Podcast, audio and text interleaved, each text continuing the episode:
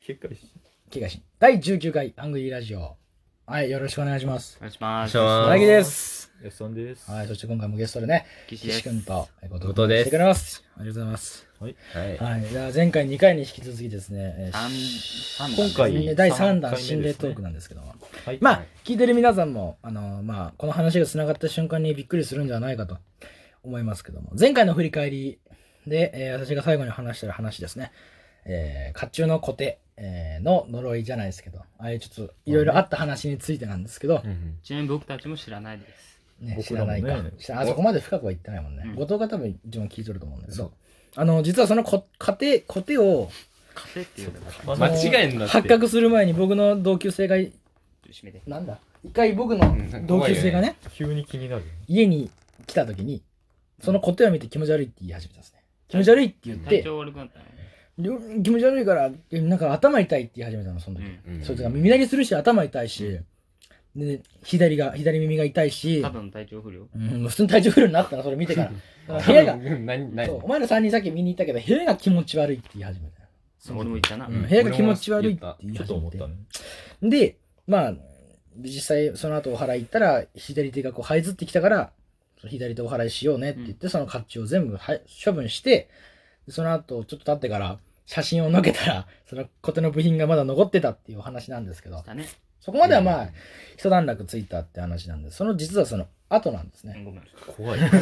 その後実はあのちょっとまだありましてまあ現在でも続いてる話なんですようんで、うんえーうんまあ、その後から、あのーちょっと経ってから写真を撮ったんです私の夜、あの夜あの唐突に写真撮ってほしいっつって何あティンのダーお寺からバッと走ってくる時の写真なんですけどどういうこ でバッて時にお母がどういう顔って。すフラッシュを焚いたんですよカメラのと？うん。そしたらうん僕の左のここにあの陣笠をかぶったようなああそれ見た。あの骸。骨がいるとでこうお腹のところとこう肩のところについてると左の方に左ね。って言われて、で、あのー見えるように、そういうふうに僕は見えたんですよ。で先生なぞったらまあそういうふうになって、で家族でもまあ見える見えるって話になったんですよね、で、あのーその後に高校に入るわけですよ。まあまあまあ。で、高校に入っそうねて、で、僕の高校の同級生がカシャッとスノーで写真撮ったんですよ。ここで。ああ、じゃあ学校でねうん。で、俺がパッと抜けたんやて。うんその時反応したのが、ここに顔がついとったんですよ。左のここに、まだ俺カメラに残っとるけど、ここにススノーの犬のあれがついとった。あここに反応したのえ。俺どのこ左の肩に。そんなことないはず。反応してて、うんうわ、お撮ってた前ら、ないはずお前取ってからずれたじゃんって笑われたんやけど、実際そのずれたから消えるじゃん。うんついてくし。。でブレるここについた左肩に残ってた、その顔のエフェクトが。うん。で、今まで言った通り、左に、まあ、実際的にはなんかあるし、その、まあ、見え違和感写真が撮れたし、違和感は何もない。写真は撮れたし、で、実際あの、今家の玄関にもある、あの、最近三重県に行ったんですね。うんうんで、、夫婦岩のところで撮った写真も、あの、左肩だけこう下がってるんですよ。うん。その時後で帰り見てもらえば分かるけど、俺の左側だけ異様にこう下がってて、こう斜めになってる状態で写真に写ってる。なななんか重いからかさ下がってるのか分かんないよ、自分でも体感がないから。分かんないけど下がってるっていう状態で。で、その後から、あの、頻繁に、その、起こり始めたのが、あの、左側だけよく怪我をするようになったんですよ。実は。左手だけ、よくお前あの、騎士の手がバッと当たったのも、左手だし。当たったっけ？いつう？ん、あの学校じゃないけど駅でガッとなんか手が当たった時も左手をここかすったああ爪うか。ん、の左手だしでここもなんかやけどしたの左手あとノートをミスって手切ったあし本当だで刀それはそれ右利きやでって話じゃない。まあ実は、まあ、それもあるかもしれんけど、これの刃をこう収める時のためにタオルをぐるぐる巻きにして玄関でこうカッチャンカッチャンってやっとってうんグッてやったら切れるはずないんですよこれあの刃を潰してあるから、ああ実はうん加工してあってうんね。だけどもその時だけスパッて切れて俺の手をここって跡がまだ残ってるおうそれ左手だけ残ってるっていう状態もあるしで結構左側だけ異様に怪我するようになってそのまあその後からなかなんで何左足だけここにタコできるしなんかいろいろ左側だけ起こるようになった右利話きなのに左。左にばっか怪我そをういうすのるがおかしいよね。うん。そういうのがまず不思議な話であって。ね、なんなら、ね、後藤だってさ、ね、あのよく怪我をする方は、あんまり知らんけど。まあこいつ左利きやけど。うんそれは、ナナンスポーツやってるし。っていうのまもああれ。まああれだけ怪ど我、するけど。それを触ってからいろいろあって、それが全部繋がったんですよ。うん。コテをつけてから。買ってから、うん繋がった瞬間にもうねやばかったねまあ、なるうほおマジかそマジこから左があれ、コテ怪が我しやすくなっ来たのっていつぐらい中2ぐらいど。でもね、俺そんな仲良くなかったもんね。中2の仲良くなかったっていうか。中二のねまだ家来てなかったもん。うんだ真ん中ぐらい来てなかった。から俺が来た時にはもう森上しちゃった。もう森上してもうお払い済みそだうったそうのっそうそう。た、ていうところがあって中二か、中二。そういうことがあって全部ひその左がつながるスノーの加工の時も左側だし、うん左側だけなんか変なのも後で見せるけど、うんまあいる人にはねあのラジオだからこれはあの音声しか載せられない からそれは悔しいけどそうね。うん。しかまあ無理あの、ビデオじゃないからね。で左だけ異様に損傷してるし左だけ異様になんかあるからなんかおるんではないかとうんなんならネット起きた時左側におったしなああ。そうだよな。そうや。左側に2人いる本し今考えればそうやな。すごい、やべえ。つながる全部がつなが笑っるて言うけど、普通に怖いうんあの全部左こんなん今、今、いやいや、俺ら笑っとれるけど、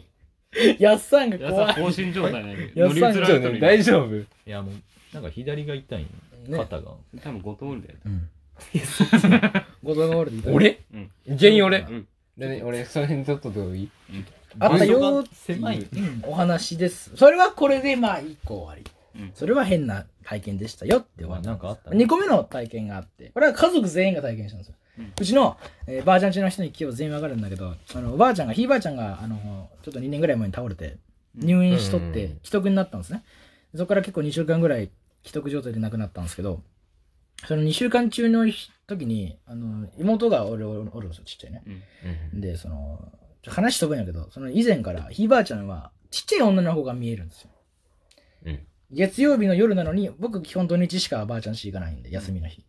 でき月曜日の夜なのになんで大輝が枕元に立っとったのって言われたんです、うんだから俺じゃないじゃん俺ぐらいのちっちゃい子が枕元に立っとったって、お前そんなちっちゃくないよ。うんう小学校の時だね、まああ当時はね、うんあー言われて今はね僕じゃないよって言ってなんか言ったりとかするしなんならなんか昔からちっちゃい子がばあちゃんには見えとったようで、うん。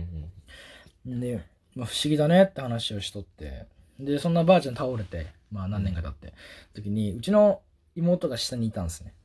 リビングに行ってばあちゃんたちとばあちゃんっていうかそのまあひいばあちゃんだから倒れたのばあちゃんたちとテレビ見とったらおっちゃんが帰ってきたんですようちのお母さんのお兄さんがうん。たらその妹メイってね、ういやただいきなり古い2階ってやって離れが1個あるやんうん。 2階のね、離れが1個あるんですけど、その2階に向かって、メイメイって言って叫んどったんです、外で。でうんメイおるじゃん。うん。んな何を言っとるんやって言って、バーッとうちのばあちゃんが行くと、俺今2階にちっちゃい子おらんかったって言い始めたんですよ。うん。おらんのに。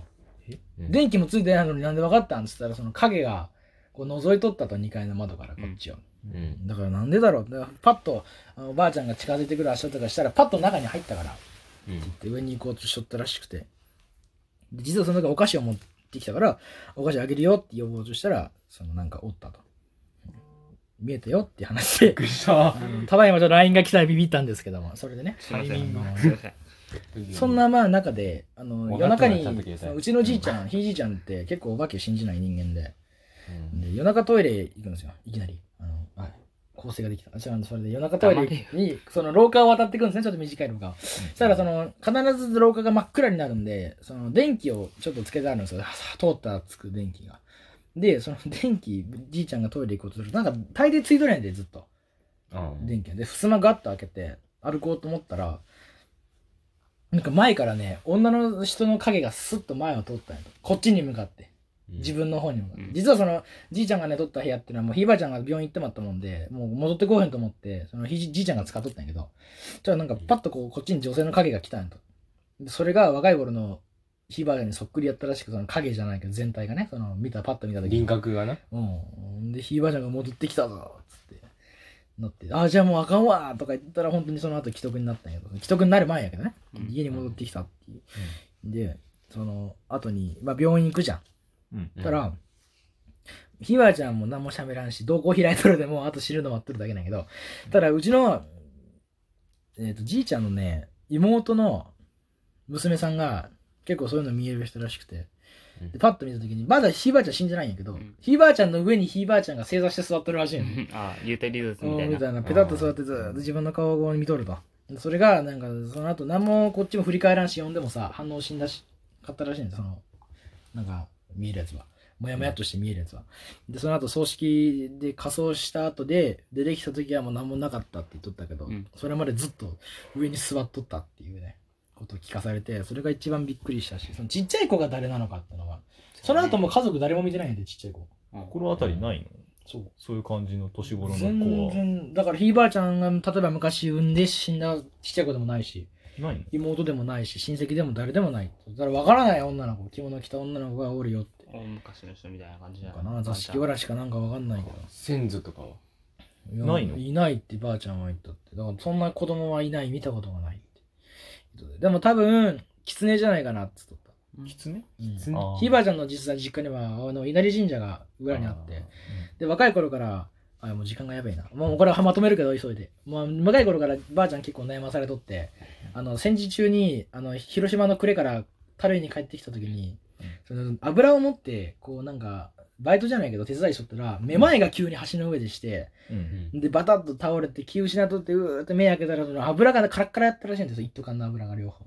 で、パッと前見たら、狐が一匹シャーッと横を過ぎてったらしくて、うんでさ、その狐に化かされたっつって、ずっと笑い話にしとったけど。で、最後、あの、規則になる前にばあちゃん天井を指さしてさ、白い蛇が見えるって言い始めたんやて。うんその何やろ蛇と思ったら、神様の使い毛そのそう、やね、白い蛇。白い蛇で神様の使いの方で、狐が化けた姿なんやて。神様の使いの時に。あーあ、じゃあ迎えに来とるんやと思ったけど、家におったそのちっちゃい女の子もその蛇が、蛇じゃない、その狐が化けて、ちょっとおったんかなっていうああ、なるほどね。そういう不思議な話でした。はいはい。まあ残り20秒足らずなんですけども。まあ、心霊の話になると後がつかないのでね。うん。だから、まあ多分今回で終わりかな。うんまた出たまらあお話をしようあったらねと思いま そのす。時にねあはい。はいでは、ありがとうございましたあ。りがとうございましたありがとうございました。りがとうございました